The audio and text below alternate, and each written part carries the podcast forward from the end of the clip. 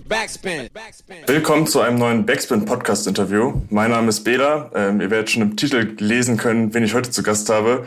Es ist Louvre 47. Äh, ich freue mich sehr auf jeden Fall. Wer mich persönlich so ein bisschen kennt, weiß ich, dass ich dich schon ein bisschen länger verfolge und ähm, ja auch so der ein oder andere Song in meinem Spotify-Jahresrückblick gelandet ist. Deswegen umso schöner, dass du heute Zeit gefunden hast und hier bist. Ey, wie geht's dir? Stark, Dankeschön. Äh, gut soweit. Und selber? Dankeschön, alles super auf jeden Fall. Sehr schön. Ich habe gerade schon angesprochen, ähm, ist ein bisschen was in meinem ähm, Rückblick gelandet auf Spotify. Du hast nämlich dieses mhm. Jahr schon ein bisschen mehr released. Ähm, Anfang des Jahres kam dein erstes Album. Jetzt zum Ende des Jahres nochmal das zweite Album. Dazwischen irgendwie die erste eigene Tour. Ein paar mhm. Festivals hast du mitgenommen und so weiter. Es mhm. war auf jeden Fall ein, ein langes und aufregendes Jahr, nehme ich an. Kannst du jetzt so ein bisschen abschalten und zur Ruhe kommen oder bist du immer noch in diesem Hustle-Modus? Ähm, nee, ich bin noch voll drin und ich glaube, ich bleibe auch drin. Also äh, ich glaube, ich werde mich nicht zurücklehnen. Ich werde, glaube ich, direkt weitermachen. Ich habe viel rumliegen, viel vor nächstes Jahr. Und ähm, wollte eigentlich im Januar mal flüchten für ein paar Wochen, aber ich kann es mir rein rechnerisch nicht rausnehmen, weil ich im Januar auch schon wieder was drehen muss, äh, was im Februar rauskommen muss und so. Deswegen bleibe ich einfach im Grind. So, ich werde jetzt über Weihnachten natürlich ein paar Tage ein bisschen ruhiger machen ja, Ansonsten geht es einfach, ich glaube, 3. Januar ist schon wieder, äh, ist schon wieder der erste Termin. Ach krass, ja, Ende des, äh, Ende des Jahres bist du auch noch mal auf so einem kleinen Festival in Frankfurt, habe ich gesehen, ne? Also, genau, nächste Woche äh, Hokus Pokus Festival, ja, glaube ich. Hm, genau, also geht direkt alles gut weiter. Aber so, wenn mhm. du das Jahr ein bisschen Revue passieren lässt, musikalisch war es schon bisher dein erfolgreichstes Jahr, oder? Definitiv, definitiv. Also was natürlich auch viel damit zu tun hat, dass einfach auch deutlich mehr Musik rauskam als in den Jahren davor. Ähm, aber ja, kann man, kann man definitiv so sagen. Ja, safe. Hast du da irgendwie so ein, so ein persönliches Highlight? Dieses Jahr? Ja, also jetzt nicht nur auf Song bezogen oder, oder mhm. sondern generell irgendwie, was so passiert ist. Ich würde schon sagen, die Tour, einfach weil mhm. es so ein äh, Ding ist, was ich noch nie erleben durfte, so mäßig. Gerade weil also unsere erste oder meine erste Tour, auf die ich gehen sollte, gemeinsam mit Banks zur 2x4 EP, die wurde halt äh, abgesagt aufgrund von Corona, ähm, weil wir die genau starten wollten in der ersten Pandemiephase so. Ähm, deswegen ist dieses ganze Tour-Live halt voll an mir vorbeigegangen, während ich halt normal halt einfach Musik released habe. Und es war halt äh, extrem krass zu sehen, nach so zwei zweieinhalb Jahren Pandemie, äh, was man live dann doch für ein Feedback bekommt von den Leuten und auch äh, städteübergreifend, wie viele Leute man erreicht. Und ähm, ich würde sagen, das war auf jeden Fall mein Highlight. Also auch zwei Alben zu releasen, vor allem das Debütalbum im Februar war natürlich auch ein Highlight. Aber die Tour sticht schon deutlich heraus, einfach weil es ein viel, noch ein viel härteres und krasseres Erlebnis war, das äh, mitnehmen zu dürfen. Ja, krass. Ähm, kann ich voll, voll verstehen. Ich mochte die Tour auch sehr gerne. Ich war hier ich glaube, das war sogar Tour-Auftakt in Hamburg, ne? Auf jeden Fall war ich Stark, hier. warst du da, ja? Ich war da auf jeden Fall. Ähm, Geil. Und Geil. ich hatte das Gefühl, es hat also so einen ziemlich guten Vibe ähm, auf die Beine gestellt, einen guten Vibe gecatcht. Ähm, Killer. Und ja, hier schon mal Aufruf fürs nächste Jahr. Du gehst im November nächsten Jahres, glaube ich, wieder auf Tour. Also, auf, ja, auf jeden, auf jeden. Holt euch Tickets, lohnt sich auf jeden Fall. Definitiv, ähm, kommt vorbei. Wir reißen ab, wir haben Spaß zusammen. Ich hatte auch das Gefühl, ähm, das ist so, also für mich persönlich äh, war das irgendwie so zu 100% Hip-Hop und das jetzt gar nicht auf so eine mhm.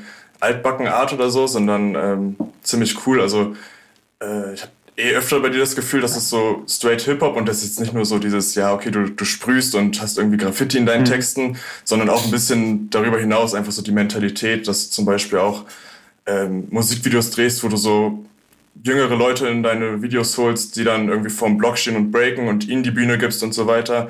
Jetzt auf die mhm. Tour bezogen zum Beispiel, dass dann da auch so ein TNF auf der Bühne steht und seine Songs äh, performen kann, dass im Hintergrund ein Tios steht und äh, Leinwände malt, die dann zu einem guten Zweck versteigert werden und so. Also mhm. ich hatte irgendwie das Gefühl, dass so voll dieser Each One Teach One Gedanke und auch dieses einfach deinen Jungs Spotlight geben, das fand ich ziemlich cool. Ähm, Würdest du sagen, also identifizierst du dich auch so mit, mit Hip-Hop noch oder ist das irgendwie mittlerweile kein Thema mehr? Na, ich, ich, ich schreibe es mir, glaube ich, nicht so plakativ auf die Fahne, dass ich das jetzt zu meinem Maßstab mache, so, yo, ich repräsente jetzt Hip-Hop und unsere, äh, unsere Elemente und muss das jetzt irgendwie vorantreiben, auf gar keinen Fall.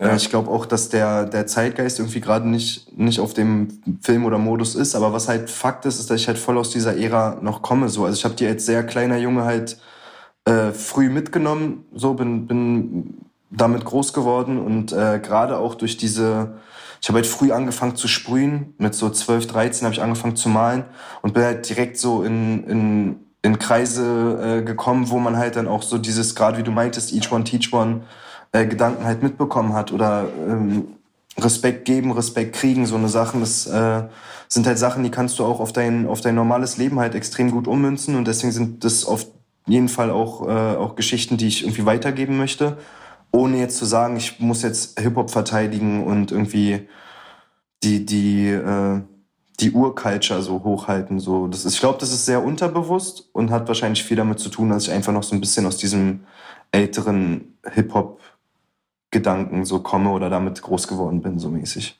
Das ja, voll. Ähnlich, ähnlich wie so dieses, dass Authentizität einem wichtig ist oder so, so einen hohen ja. Stellenwert hat, so Entschuldigung, äh, ich glaube, das ist einfach, weil ich da noch äh, als, als junger Kerl so einfach eine ältere, ältere Generation, die das noch mehr verteidigt hat und noch ja. mehr an den Pranger gestellt hat, einfach mitgenommen habe und von der so ein bisschen rangezogen wurde. So, ich war immer, immer mit deutlich älteren Leuten unterwegs, die, äh, die mich da so ein bisschen geleitet haben.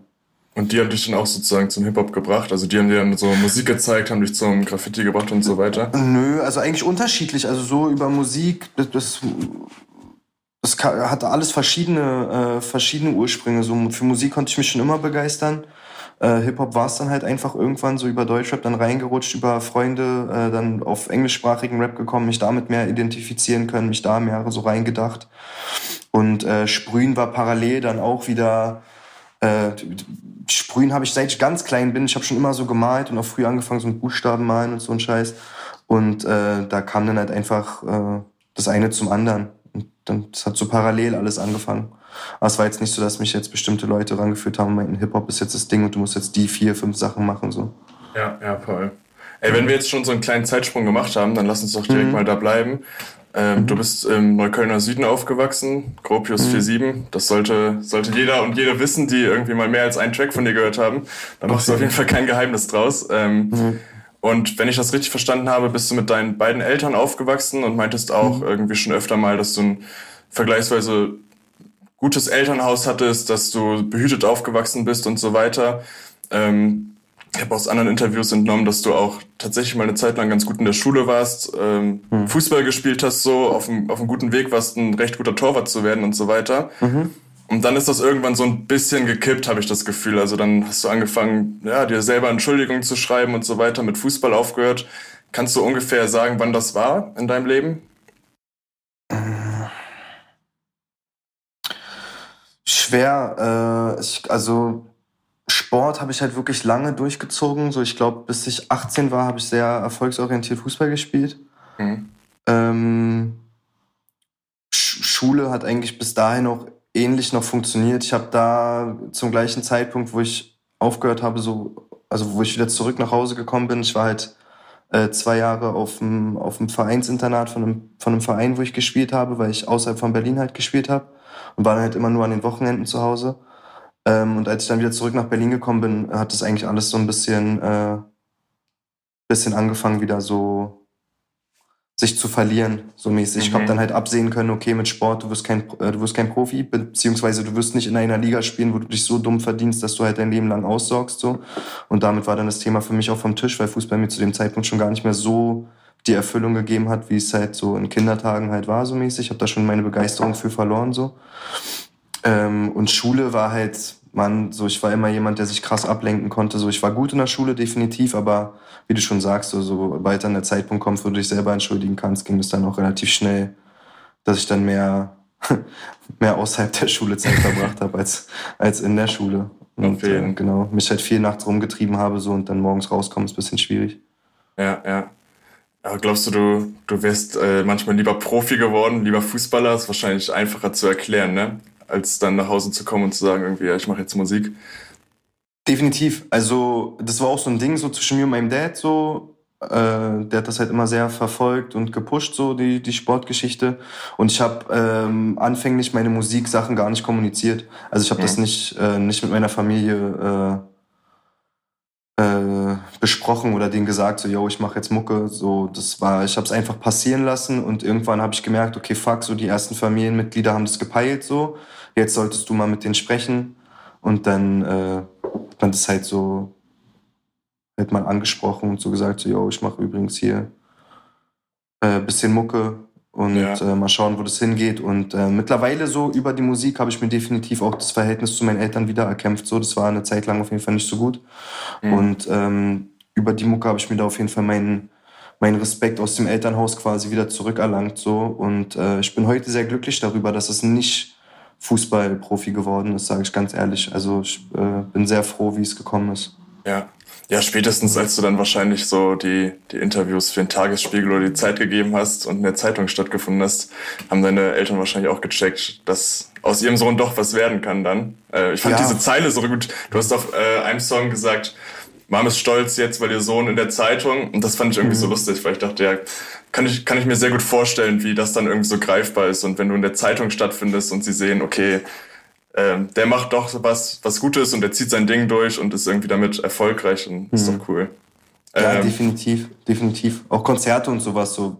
Ich habe die in Berlin natürlich auch irgendwie geholt. Also mein Dad kann sich so Konzerte nicht geben, weil es weil auf so viele Menschenmassen nicht klarkommt, aber äh, meine Mom war da so und wenn die halt sehen, okay, da sind 800 Leute und drehen halt voll frei und sind halt wirklich stehen so hinter dem, was ihr Sohn macht, so dann äh, sind die natürlich auch stolz drauf. So. Safe. Ja, voll, voll schön auf jeden Fall. Jetzt sind wir aber nochmal in der Zeit, wo du noch keine Interviews für Zeitungen gegeben hast und noch keine mhm. äh, Konzerte mit 800 Leuten gespielt hast. Ähm, kannst du vielleicht nochmal ein bisschen genauer definieren, warum du damals diesen anderen Weg eingeschlagen hast? Also war das irgendwie aus einer Geldnot heraus oder fandest du es auch einfach faszinierend, ähm, auf der Straße rumzuhängen und dann diesen Weg so ein bisschen zu gehen? Also es ist ein bisschen von allem, denke ich. Also wie ich schon gesagt habe, so ich bin jetzt, ich bin aus eigentlich aus einem vernünftigen Elternhaus gekommen. So also Geldnot in der Hinsicht war es jetzt nicht. Hätte da bestimmt auch mir Unterstützung noch mehr holen können von meinen Eltern so. Aber ich bin sehr früh zu Hause raus und wollte dann auch auf eigenen Beinen stehen. Und dann ist es definitiv halt auch eine Geldfrage, äh, wo das Geld herkommt, gerade wenn du Schule schmeißt und keinen Bock auf Ausbildung hast oder sowas. Ne? So, ich war auch nie jemand, der äh, Geld beim, beim Staat beantragt hat. So, das habe ich ja. nie gefühlt, wollte ich nicht, war immer so sehr gegen den Staat im Gedanken, so dass ich mir dachte, so ich kann nicht, ich kann mich nicht über Sachen aufregen und dann im nächsten Moment die Hand aufhalten. Und ähm, deswegen war es dann halt auch irgendwann definitiv äh, eine, eine Motivation aus dem Geldgedanken heraus. Ähm, ja, genau. Auf jeden. Aber hattest du das Gefühl, ähm, so das Aufwachsen in Gropiusstadt äh, bringt ja noch zwangsläufig in diese, diese Kriminalität in Anführungszeichen? Hm. Oder bist du da schon auch so einen aktiven Schritt von alleine drauf zugegangen? Nein, also ich glaube, ich glaub, in jedem Leben musst du diesen einen aktiven Schritt darauf zugehen. Es ist halt auch eine Moralfrage, es ist eine Frage von Erfahrung, die man gemacht hat und wie man die einordnet. Und ähm, so, da trifft jeder dann für sich irgendwie seine eigene Entscheidung und lässt sich auf Sachen ein oder nicht. Ich glaube halt, dass einfach in so Randbezirken oder Problembezirken halt einfach die Optionen deutlich öfter und deutlich mehr gegeben sind, halt in so eine Kreise abzurutschen oder halt sich irgendwie äh, anderweitig halt zu beschäftigen, als jetzt irgendwie in aufgeräumteren Stadtteilen ja. so.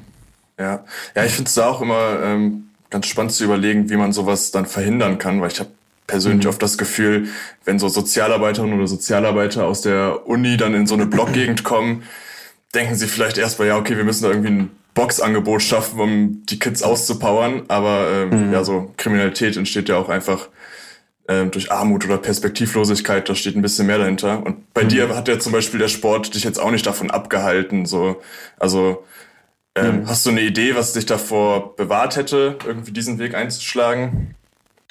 Boah, schwierig, schwierig wie gesagt, so ich glaube, jeder geht schon so ein bisschen aus seinen aktiven Schritt darauf zu, so auf so eine Entscheidungen. Deswegen weiß ich weiß auch gar nicht, ob jetzt irgendein Sozialarbeiter in so einer Phase damals irgendwie hätte großartig helfen können. So, das war so dunkel im Kopf und in meinem Umfeld, so dass das halt auch einfach irgendwie so der Modus war, den man halt gefahren ist und auch irgendwie fahren wollte. Ähm, aber ja, ich glaube einfach so ein bisschen mehr Option und ein bisschen mehr Aussicht, außer jetzt äh, irgendwie Einser-Abitur und dann studieren auf, äh, auf, äh, auf, auf mehr im Leben so mäßig. Das wäre das wäre vielleicht was gewesen, aber es voll, oh, schwierige Frage, Dicker. Ich kann dir das gar nicht richtig beantworten, so. Aber es ist, glaube ich, einfach sehr tiefgründig, weil ich glaube, du hast halt in unserem System halt nur die Möglichkeit oder dir wird so eingetrichtert, du hast nur die Möglichkeit, so dich in der Schule anzustrengen und zu, äh, studieren, dann in irgendeiner Führungsregel, in irgendeinem Konzern zu landen, so. Und äh, dir wird halt nicht erklärt, wie du irgendwie in die Selbstständigkeit kommen kannst, wie du dich selbst verwirklichen kannst, wie findest du raus, was sind die Themen, die dich beschäftigen, für was interessierst du dich wirklich, so, sondern dir wird so aufgezwungen, okay, du musst jetzt dieses Fach lernen, das Fach lernen. Und äh, wenn du in dem einen gut bist, dann kannst du irgendwann mal auf der Uni entscheiden, auf was du eigentlich Lust hast, so. Und äh, ich glaube, das wäre, wenn das was wäre, was quasi auch auf Hauptschulen und Realschulen und Gesamtschulen und so als Option geboten wird, dass du halt dich in verschiedene Fachbereiche halt irgendwie ausprobieren kannst, spezifizieren kannst und sowas, dann wäre das vielleicht ein Ansatz so, aber jetzt der Sache den einen Schuldgrund zuzuschieben, weiß ich nicht, Bro. Ja, ja, ist auf jeden Fall schwierig. Du sagst ja auch selber öfter mal, dass du, ähm, also du zeigst auf, welche Probleme es gibt in mhm. deinen Vierteln und was irgendwie so alles schief läuft, aber du fühlst dich da jetzt, so wie ich es rausgehört habe, auch nicht in der Position zu sagen, okay, das und das sind jetzt die Lösungsansätze und ich habe jetzt hier die mhm. äh, richtigen Positionen für die politischen Themen und so. Das ist ja jetzt auch nicht so ähm, die Sache, in der du sich siehst, oder? Nein, nein, voll. Also ich, ich finde meine meine Position ist in der Lage, auf Sachen aufmerksam zu machen und hat auch so gewissermaßen die Verantwortung, halt Sachen anzusprechen und nicht nur zu glorifizieren, wie jetzt irgendwie der Lifestyle war oder ist und wie toll der ist so, mhm. sondern halt auch zu sagen, ey, pass auf, das und das ist halt auch Fakt und das ist eigentlich gar nicht so geil, wie das irgendwie dargestellt wird so. Ähm, aber mir jetzt anzumaßen, hier Lösungsansätze in die Welt zu posaunen und irgendwie dafür zu werben, das sehe ich halt auch nicht so. Ich bin auch in äh, in gewissen Bereichen gar nicht gebildet genug oder habe nicht genug Wissen in mir, so um da jetzt groß in die Bresche zu springen. Aber irgendwie auf Missstände aufmerksam zu machen, äh, kann ich mäßig, weil ich sehe es ja so, ich kann es interpretieren, ich kann es verstehen. Aber was Lösungsansätze angeht, finde ich, gibt es dann meistens deutlich qualifiz qualifiziertere Leute äh, als mich, so ähm, auf die ich dann eher bauen würde und wo ich mich freuen würde, wenn die quasi auch auf so Themen aufmerksam werden. So. Und deswegen finde ich, ist mein Part eher so, was sehe ich, was will ich berichten, auf was will ich aufmerksam machen. Ja, voll. Ja, verstehe ich voll. Finde ich auch dann meistens ähm, ehrlicher und reflektierter, als wenn man sich jetzt als Rapper dahinstellt und äh, sagt äh, oder meint, man hätte jetzt die Antworten auf alle zentralen Fragen der Politik mhm. und so weiter. Auf gar keinen Fall, ja. Äh, lass uns noch mal zu so einem anderen Problem in Anführungszeichen deiner Jugend kommen. Äh, das ist mir vor allem in einer Line aufgefallen auf dem neuen Album. Da sagst du, äh, auf Zeiger redest du, glaube ich, als Kind jedes Jahr zu Hause fühle mich wie im Käfig. Ähm, mhm. Ich habe das dann im Kontext seiner ganzen Musik und so weiter auf, auf Urlaub bezogen und auf dieses Rauskommen aus seiner Gegend. Ähm, mhm. ist ja mittlerweile auch, ja, kann man Hobby sagen, aber du verreist auf jeden Fall sehr, sehr gerne. Mhm. Ähm, wie war das denn früher, wenn du in Gropius, auf, äh, Gropiusstadt aufwächst, dann äh, sind doch wahrscheinlich in den Sommerferien die meisten Kids zu Hause, oder? Also es ist doch jetzt, weiß nicht, wann ist, ja, wann ist dir so aufgefallen, dass es, dass es nicht fair ist und andere Kids vielleicht ja, teilweise sogar mehrmals im Jahr im Ausland sind? Also, boah, ich glaube, das kannst du gar nicht auf Stadtteile irgendwie so reduzieren mäßig. So, ich, das ist, glaube ich, eher so ein Klassending so. Und äh, was ich viel beobachtet habe, war, dass das viele, viele Kids mit so südländischem Background halt einfach im Sommer immer so sechs Wochen in der Heimat waren, so, die waren immer ja. lost. So, ähm, ob sie wollten oder bei, nicht, Familie. Ja, ob sie wollten oder nicht so. Bei mir war, ich war, ich war oft im Sommer äh, bei meiner Oma so, die hat in Niedersachsen gewohnt, dann war ich schon mal so ein paar Wochen bei ihr so mäßig.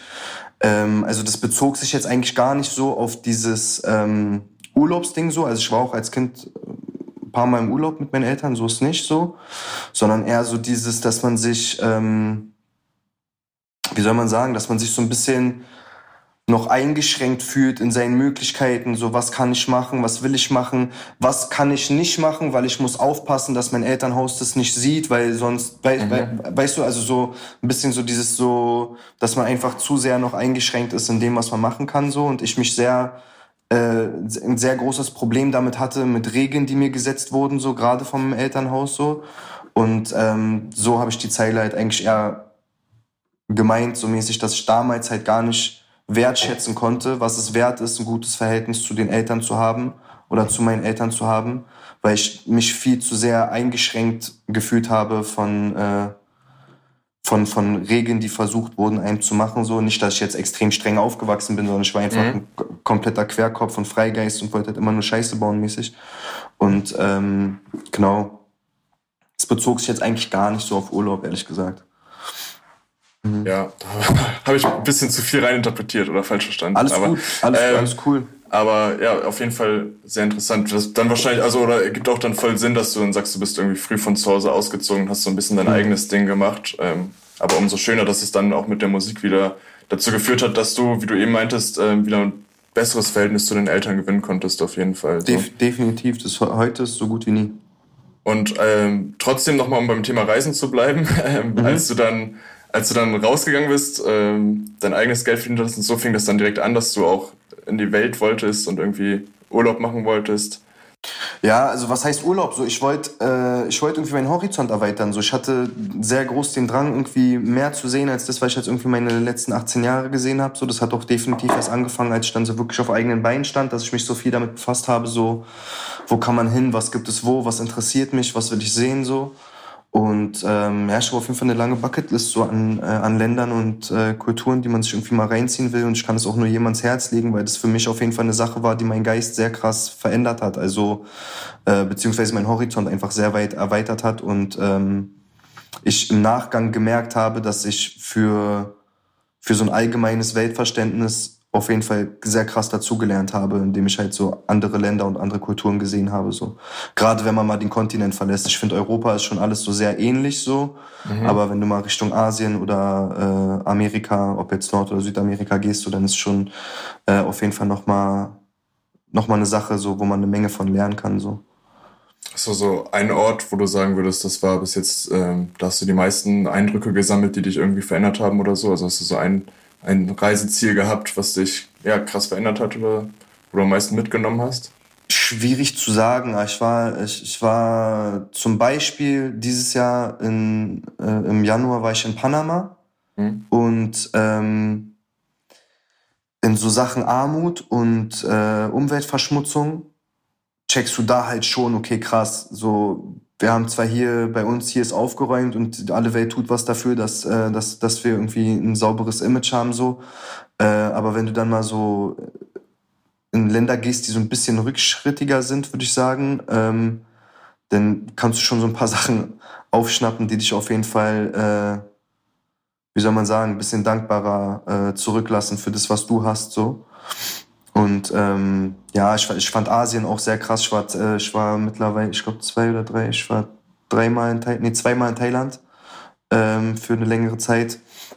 Ähm, was jetzt auch auf jeden Fall äh, eine Sache ist, die, die nachhaltig auf jeden Fall bei mir so Eindrücke hinterlassen hat. Und äh, ja, ansonsten, ich habe schon eine Menge gesehen, auch im Ostblock. So, das ist, ich finde, wenn du rauskommst, wirst du ein bisschen demütiger so für den Ist-Zustand, in dem du dich selber befindest, gerade wenn du aus Deutschland kommst. Ja, ja. Aber das heißt, du machst dann nicht nur diesen klassischen Sandstrandurlaub irgendwo und legst dich in Thailand irgendwie ans Meer, sondern nee, auf äh, nimmst dann auch diese Eindrücke dort mit, die dann halt dort Ey, auch voll. Ich war, ich war in Thailand wirklich nur unterwegs, so 13 Stunden Bus gefahren in die Berge, so hab da mir Sachen angeguckt, so äh, ich war im Süden unten so, also natürlich habe ich mich auch an den Strand gelegt und bin irgendwie ganz normal baden gegangen und sowas, ne, Standard so. Aber ich habe schon, ich versuche schon mir dann auch viel von dem Land anzugucken und jetzt nicht unbedingt äh, die die größten äh, TripAdvisor-Empfehlungen mir reinzuziehen, sondern halt auch schon irgendwie so ein bisschen mir Sachen anzugucken, die jetzt nicht in jedem, äh, in jedem Urlaubsnewsletter stehen, so. Oder ja. halt einfach so zu versuchen, in Regionen zu kommen, die halt nicht für den Tourismus ausgelegt sind, wo du halt dann wirklich so die normale Kultur halt auch irgendwie aufschnappen ja. kannst, so. Hast du, da, hast du da Kampfsport gemacht in Thailand? Das ist ja auch. nee, leider nicht. Steht noch auf meiner Liste. Dafür war ich nicht lang genug da. Ja, voll. Aber ähm, wenn du mal in die Zukunft denkst, hast du noch so, so ein, ein Traumreiseziel in Zukunft, wo du mal hin möchtest? Boah, mehrere, glaube ich, mehrere. So, ich mir auf, auf jeden Fall gerne in Afrika noch eine Menge Sachen angucken. Ähm, äh, Nordamerika auch sehr krass, so schon Kanada, hm. Alaska, Staaten auch krass. Also ich könnte jetzt, ich glaube, ich könnte die 30, 30 Länder runterrattern, die ich mir mal reinziehen will. So. Ähm, ich finde es halt einfach wichtiger oder geiler, auf jeden Fall in, aus meiner Sicht heraus, so irgendwie sein Geld in so Reisen und sowas zu investieren, als jetzt in materielle Dinge. Und ja, mal gucken, was man für Möglichkeiten hat und was man sich alles angucken kann in Zukunft. Ja, voll. Ey, jetzt sind wir leider noch im, im kalten Deutschland hier gerade. Ja. Du, du wohnst doch selber noch in Gropiusstadt, oder? Oder genau, du bist auf jeden genau. Fall da oft. Ja, genau. ich war mir gerade nicht sicher, weil ich habe diese, diese Vlogs immer gesehen, die du ja auch rausgebracht hast und mhm. da hängst du auf jeden Fall immer viel rum. Eine Sache musst du mir erklären, das fand ich mal ganz lustig, als ich gesehen habe. Du hast, äh, ich weiß nicht, ob Yamaha oder KTM oder so, ist auf jeden Fall eine mhm. Maschine, die nimmst du mhm. immer mit, mit hoch zu dir nach oben. Die lässt du nicht am Boden äh, stehen. Hab ich. Habe ich. Also ja, unten stehen lassen macht gar keinen Sinn. So, das Ding ist morgen weg, dann 100 Prozent. Ja. Äh, ich hatte, ich hatte eine Yamaha äh, Vollcross-mäßig so. Ähm, die wurde leider Gottes geklaut, äh, weil ich sie nicht mit nach oben genommen habe, sondern im Transporter gelassen habe, weil ich, ich war auf, ich war auf der Crossstrecke, wollte am nächsten Tag wieder fahren und dachte mir, boah, jetzt wieder hochschleppen, morgen früh wieder runter, gar keinen Bock. Ich lasse die drinnen, am nächsten Morgen war der Transporter weg. Mit Maschine drinne. So, es war ein äh, bisschen Minus. Jetzt habe ich mir aber äh, März, April diesen Jahres, glaube ich, vielleicht auch ein bisschen später, vielleicht irre ich mich, äh, habe ich mir eine neue Maschine geholt, eine KTM äh, auf Supermoto umgebaut und die stand für einen Monat oder zwei noch dann oben bei mir in der Wohnung mit drinne. Äh, die habe ich jetzt aber habe ich weggebunkert so. Das äh, ist zu eng gewesen. So. Dafür lebe ich nicht auf, äh, auf, auf groß genug im Fuß sozusagen. Ja. Ähm, aber ja, ist auf jeden Fall unten stehen lassen, macht gar keinen Sinn. Habe ich mir gedacht. Ich fand das immer so ein lustiges Bild, dass so diese, ja, ja. diese Hood-Alternative zu dem Fahrrad an die Wand hängen, wie das dann wahrscheinlich in Prenzlauer Berg oder Mitte der Fall ist. ja, ja ähm, voll, voll. Ja, aber interessant. Ihr habt da so eine, ihr habt da so eine Strecke, in der ihr fahren könnt oder was? Also ich, ich Nö, es gibt einfach, es gibt deutschlandweit gibt's Crossstrecken und ja, es gibt halt eine äh, Schenkenhorst heißt die, die ist äh, zwischen Potsdam und äh, Teltow. Ähm, was jetzt so von Gropiusstadt nicht so weit weg ist, so das sind 30, 40 Minuten mit dem Auto. Und äh, dadurch, dass ich mir einen Transporter gekauft hatte äh, letzten Jahres, konnte ich da halt ganz normal hinfahren. So. Und ich habe ja, ich habe äh, mir dieses ganze Motorradding halt alles irgendwie selber angeeignet. So, ich habe mir einfach aus der kalten Motorrad gekauft, weil ich Bock drauf hatte und äh, habe mir das selber beigebracht und äh, bin deswegen dann halt auch so Strecken nur gefahren und nicht im Stadtverkehr so. Ja, aber hast du da hast du da überhaupt noch Zeit für, wenn du so viel unterwegs bist und so viel zu tun hast? Also machst du das noch regelmäßig? Deut deutlich weniger als äh, als letztes Jahr oder vorletztes Jahr. Ähm, mhm. Aber ich versuche auf jeden Fall mir die Zeit dafür zu nehmen. So man braucht ja. immer mal wieder so seinen Ausgleich, aber jetzt ähm, so viel wie ich es gerne machen würde, ging leider nicht. Ja, voll. Ähm, oder was heißt leider? Ich meine, im Endeffekt ist ein positiver, positiver Grund dahinter oder Aspekt dahinter, aber ähm, ja, definitiv. Ist ein zeitintensives Hobby und kann man deswegen halt leider Gottes nicht so viel ausüben. Aber ja. mit der neuen Maschine, die kann ich auch auf dem, äh, im Straßenland fahren, so. Die wird dann ab nächsten Sommer auch ganz normal im Straßenverkehr benutzt, so, und dann kann ich die auch äh, öfter fahren. Ja, auf jeden Fall. Und wie ist das, wie ist das mit Graffiti mittlerweile? Also aufgefallen ist natürlich auf Herz und auf Tausend Nächte spielt Graffiti eine kleinere Rolle mhm. als jetzt noch auf der Louvre EP oder No Face No mhm. Name. Ist das mhm. auch so, dass das in deinem Leben mittlerweile eine kleinere Rolle spielt oder hast du einfach das Gefühl, diese Story vom, vom Subway Hunter ist mittlerweile auserzählt mhm. und auch ein bisschen von allem so, ne? Also es hat selbstverständlich auch in meinem Leben jetzt ein bisschen abgenommen so. Also es ist nach wie vor ein Bestandteil, aber halt nicht mehr so einer der Top 3 so mäßig einfach weil äh, weil weil es sich wichtigere Sachen ergeben haben und äh, es auch wichtig ist, dass man das vernünftig einsortiert. So Graffiti kann dich krass aufessen. Ja. Wenn du so, wenn du dich da sehr, sehr doll drinne verlierst, also wenn du so einem sehr aktiven, in einem sehr aktiven Umfeld äh, bist und halt wirklich dann fünf Nächte die Woche unterwegs bist, Züge malen gehst und sowas, das ist halt echt sehr, sehr zeitintensiv und reißt dich so ein bisschen aus diesem normalen Leben raus, was es halt natürlich auch sehr ansprechend macht, so für, für Jungs wie mich oder Kids wie mich so äh, in, in dem Zeitraum, aber man musste halt irgendwann noch einsehen, ey, wenn ich im Leben klarkommen will, so dann muss ich mich auf andere Sachen auch konzentrieren und die sind dann halt einfach leider Gottes manchmal wichtiger, so dass jetzt in letzter Zeit definitiv auch ein kleinerer Bestandteil meines Lebens geworden ist. Nichtsdestotrotz ähm, ging es mir auch darum, irgendwie den Leuten zu erklären, ey, ist cool, dass ihr diese Graffiti-Sachen irgendwie, das war ja so der Hauptbestandteil meiner Musik in den ersten, in den ersten Schritten so. Das ist cool, dass ihr das feiert so, aber es gibt noch viel, viel mehr hinter meiner Person, hinter meinem Werdegang, hinter mir selbst so, dass ich halt das Bedürfnis hatte, auch noch viel mehr zu erzählen, weil ich halt wirklich viel rumgekommen bin, viel durchgemacht habe in, in, in meinem Leben so, von dem ich erzählen kann und was ich beobachten ha beobachtet habe, was ich erzählen möchte. Ähm, so dass ich halt beschlossen habe, das zwar noch hier und da einfließen zu lassen, aber nicht mehr zum Hauptbestandteil meiner Musik zu machen. Ja. Weil es auch nicht der Ist-Zustand ist aus meinem Leben ja. jetzt gerade. Ja, voll. Und trotzdem sind das ja auch alles Themen, die dann auf deinem Album immer mal wieder vorkommen. Ne? Ist jetzt nicht so, dass genau, es gehört ja auch nach wie vor zu mir. Genau, ja. es gehört ja auch nach wie vor zu mir. Es hat nur eine andere Gewichtung. Ja. Ja, aber genau, auf dem neuen Album findet das auf jeden Fall auch statt, genauso wie Release mhm. am Blog mit der KTM und so weiter. Lass uns ein bisschen darüber sprechen noch. Mhm. Ähm, jetzt ist noch nicht mal eine Woche nach dem Release von 1000 Nächte. Hast du dich schon so mit Resonanz auseinandergesetzt oder warst du erstmal so ab, also ist raus und erstmal Ruhe, du willst davon nichts mehr hören? Mm, nee, also so nicht. Also man, ich meine, heutzutage ist ja schwer, Feedback auch aus dem Weg zu gehen. Du hast ja auf gefühlt fast jeder Plattform bis jetzt auf die Streaming-Dienste hast du ja Kommentarfunktion, so dass du schon schwer drum herum kommst, mal zu schauen, ähm, wie gefällt es jetzt den Leuten. Oder äh, DMs fliegen natürlich dann auch eine Menge rein. Ja. Und ich bin sehr zufrieden und sehr, sehr äh, ja, ich, ich feiere, dass die Leute es feiern, so mäßig. So, ich, es, bei Herz schon so gewesen, dass ich mir nicht ganz sicher war, wie gehen die Leute mit mir diese Entwicklung mit sozusagen so und ich war sehr positiv davon überrascht, wie bereit die Leute sind, halt auch dieses breite Spektrum von von mir selbst und meinen Stories quasi äh, aufzunehmen und äh, bei 1000 Nächte jetzt ging das halt genauso weiter und ich bin sehr sehr zufrieden, was jetzt so die erste Woche oder die ersten Tage ist. Ich meine, das Album ist jetzt so knapp Donnerstag ist eine Woche draußen, äh, knapp eine Woche draußen äh, und ich bin sehr sehr, sehr, sehr zufrieden, was, was so an Feedback reinkam. So. Ja, schön. Du nimmst dir das Feedback dann ja auch irgendwie schon zu Herzen und ähm, interessiert dich scheinbar so. Du, du guckst dir das an, aber auf der anderen Seite bist mhm. du auch mh, hm, so ein bisschen genervt, nehme ich jetzt aus deiner Musik, wenn, wenn mhm. Leute mhm. halt irgendwie schreiben, ey, Elu, mach mal wieder was mit Graffiti und so weiter. Ja, ja klar. Ähm, da ist dann irgendwie für dich schon, also ja, so ein nimmst, also nimmst du auch negative Kritik an, aber das ist dann einer zu viel, wenn Leute dann irgendwie dir vorschreiben, was du machen sollst. Oder wo ziehst du genau. die Grenze?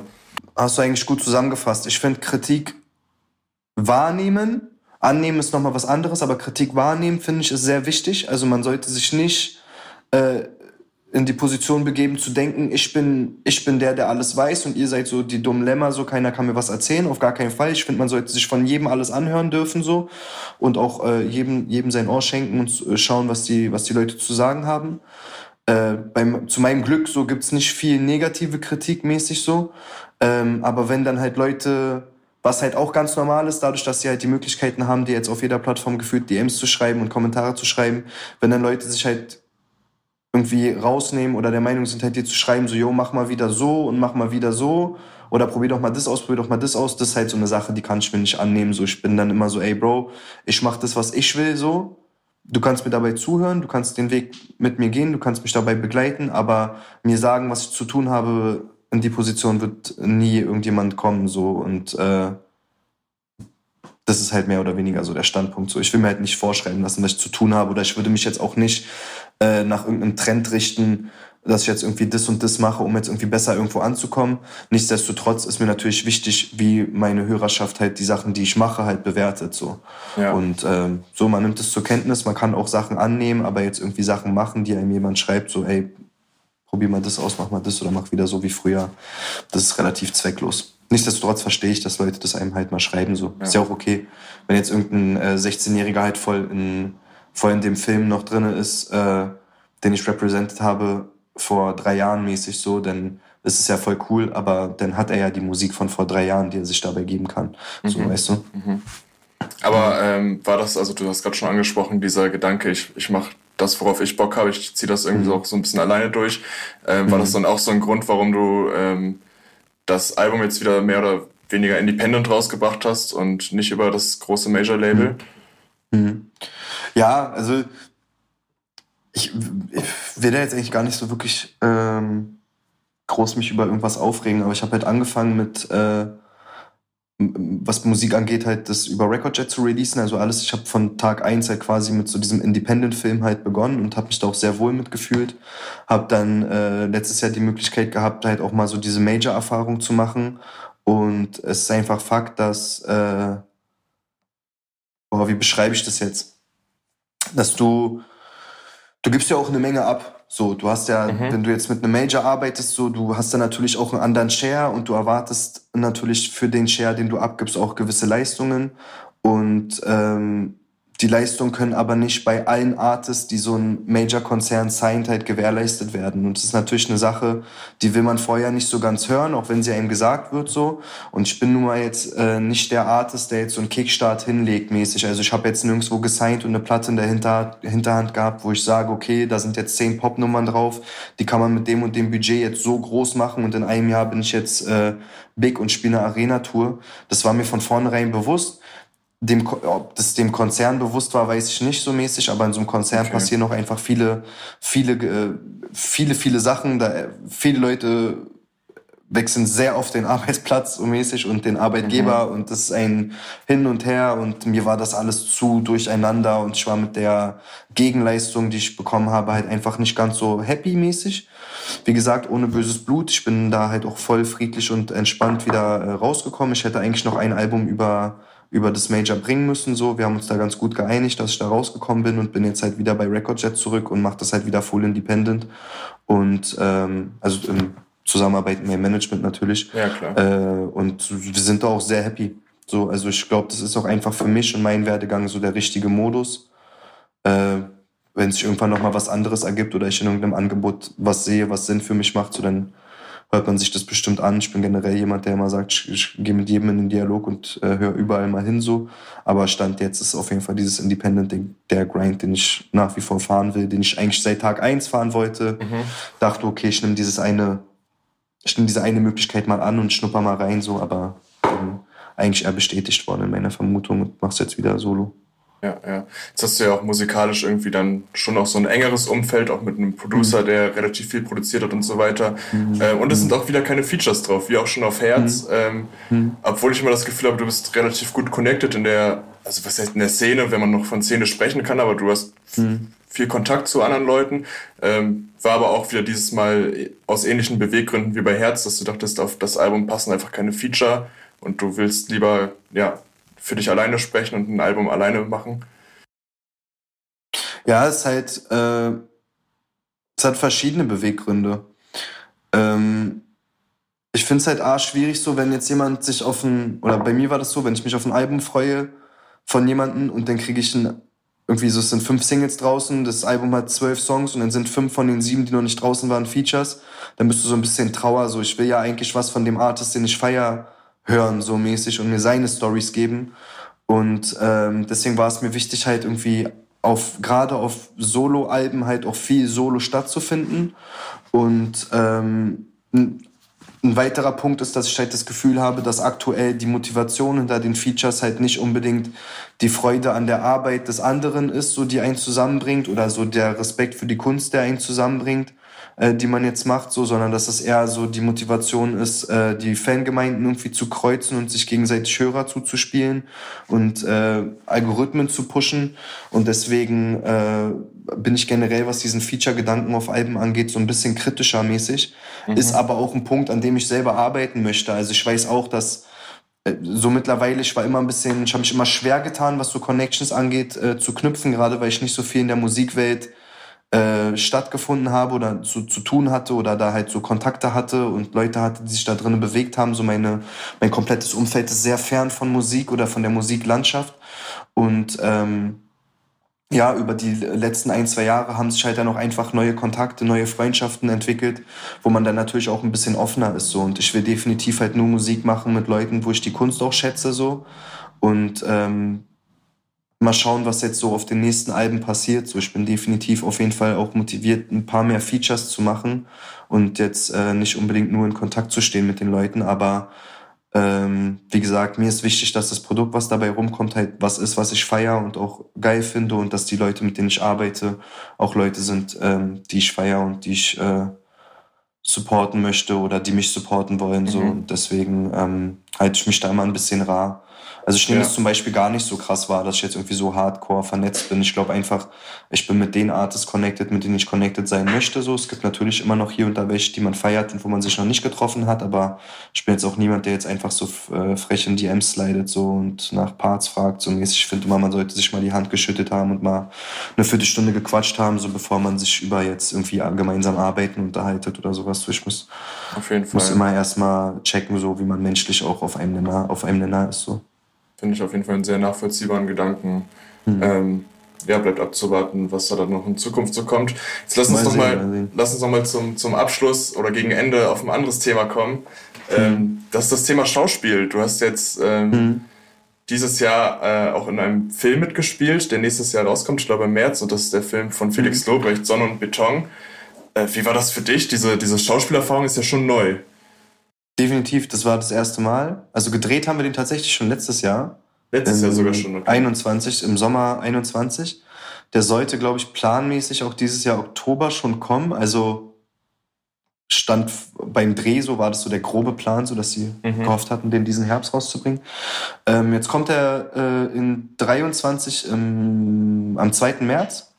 Ja. Und äh, ja, es war eine sehr krasse Erfahrung. Also ich habe schon lange Bock, das auszuprobieren. So, ich habe schon vor zwei, drei Jahren äh, mit meinem Management äh, gesprochen und war so, ey, ich will irgendwie versuchen, hier lass mal gucken, dass wir eine Agentur finden oder was weiß ich. Ich würde gern ah, zu Castings gehen ja, und okay, das mal ausprobieren und so, weißt du. Also ich würde mich das gerne. Das kam auch schon von dir aus. So, es kam jetzt nicht nur die Anfrage rein.